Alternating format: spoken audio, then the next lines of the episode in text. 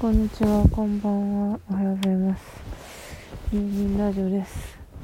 今日はちゃんと寝るラジオにしよう。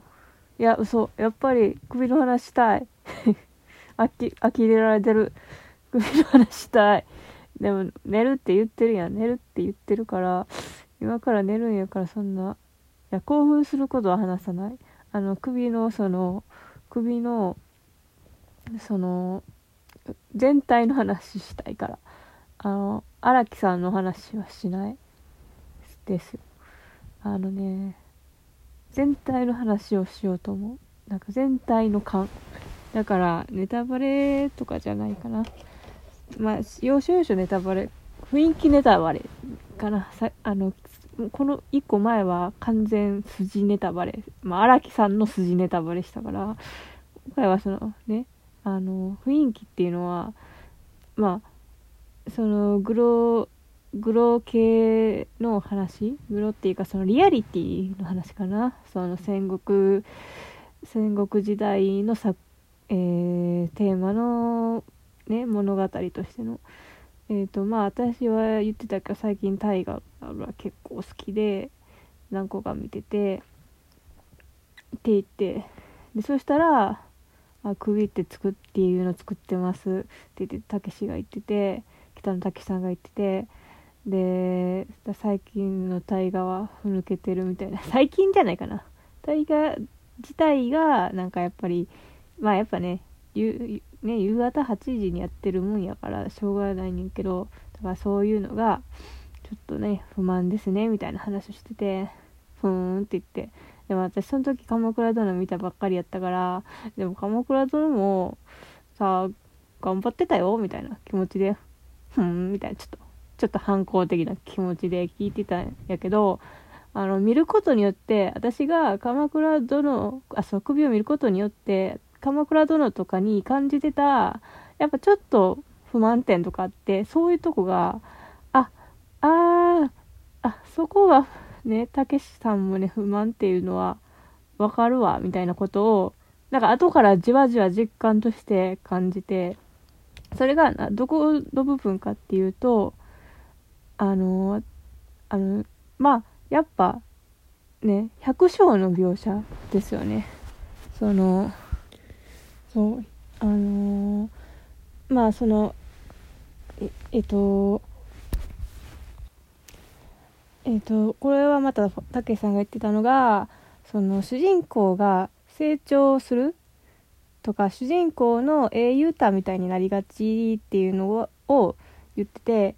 でそこはその作品によるんじゃないって私は思ったんですけどその英雄英雄歌になる、まあ、つまり主人公がのプラスの面が強調されるってことはマイナスの面はあんまり描かないっていうところでその百姓って農民その武士。やっぱ基本主人公って武士じゃないですか。で戦国になるとね。武将と武将がそのね大名がまあ治めてるわけじゃないですか。でそこのまあね。まあほとんどみんな100まあ、みんなじゃないけど百姓がいっぱいわーっとって。でも基本的に百姓っていうのは大河の中ではなんかちょっと神話的なあお殿様だみたいな感じの存在かあとは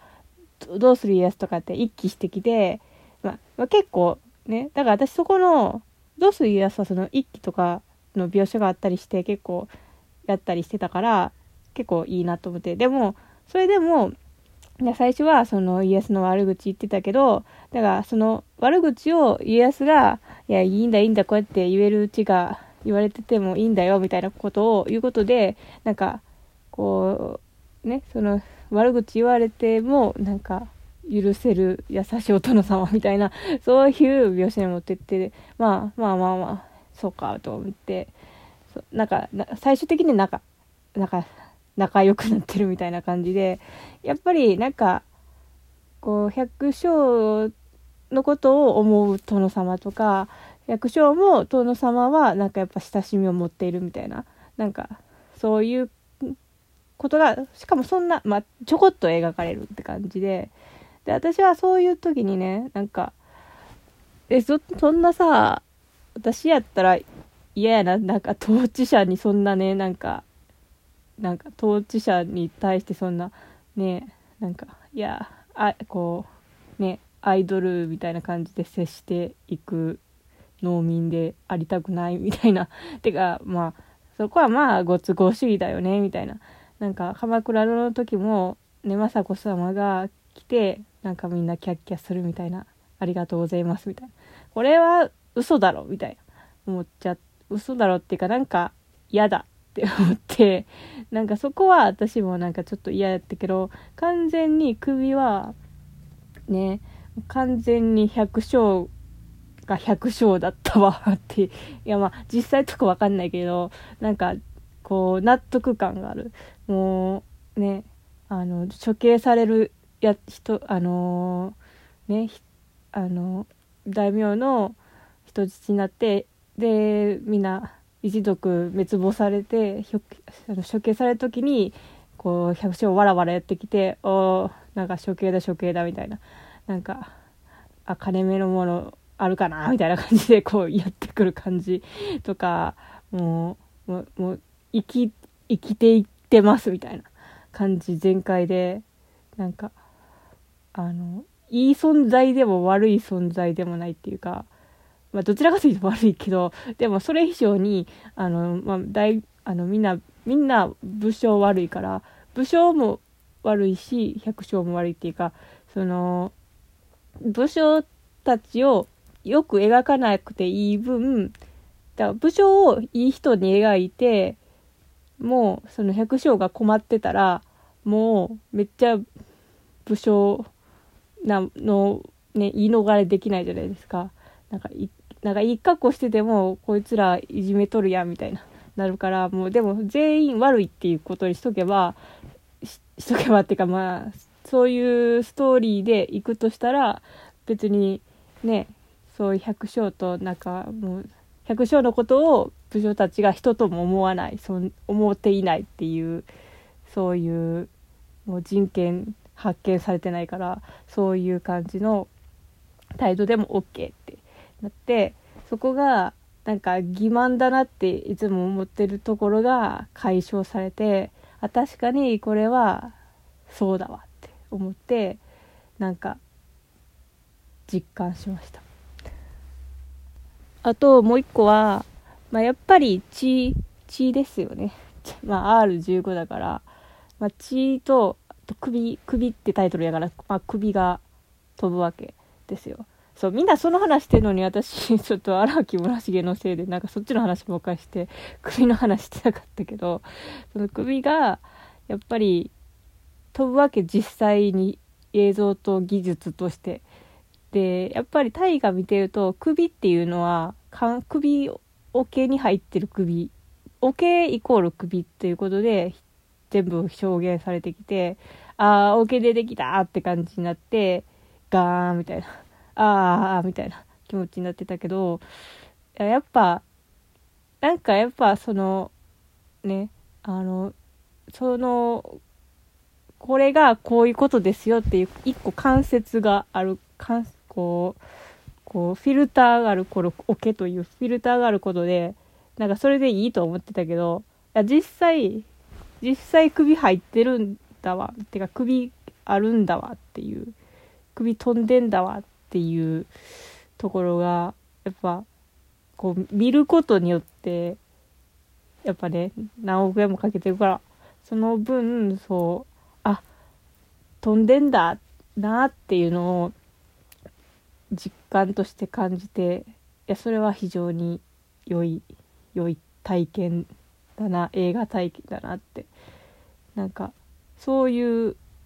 よか良さがやっぱありましたわ。などうなんやろ？実際そういう首ちょんぱ系の描写ができてきた映画って日本のこういう歴史作品とかであったんやろか。私あんまりねあの何やったっけ？えー、何会議やったっけ？あの4人で会議するの。えー、忘れたけど三谷幸喜の映画のやつとあと関ヶ原を関ヶ原岡田君が三成やってたやつ。とぐらいしか見てないけどやっぱそういうグロゴアグロ描写みたいな戦国歴史ものみたいな日本じゃあんまないからな。やっぱりやっぱそのそれだけでもかなり価値あるなって思いました。うん。あと悪い影響としては悪い影響としては首見た後に今日どうする家康見たらなんか全部嘘みたいに思っちゃったっていう。これかなり最悪の影響けどうん良くないなって思った。か作品として別のものだからテーマも。だから切り替えてみなきゃいけないのになんかそういう風に思ってしまったよくないなって思いました。ね。まああとまあいろいろ関係性とか構図とかなんかもっといろいろ発見できるとこいっぱいありそうだけどまあとりあえずざっくりした感感想も言っとこうかなと思って大河とね比較して思いました。まあなんか浅い感想やけどまあ一応人間としてのその冷静さを保ってますよ。冷静さそう全くその濡れ場しか見てないわけではないということもアピールしたかったのでまあ普通に喋りたかったので喋りました。あ首見てください。まあこれ聞いてる人はもう見てるか。な それではおやすみなさい。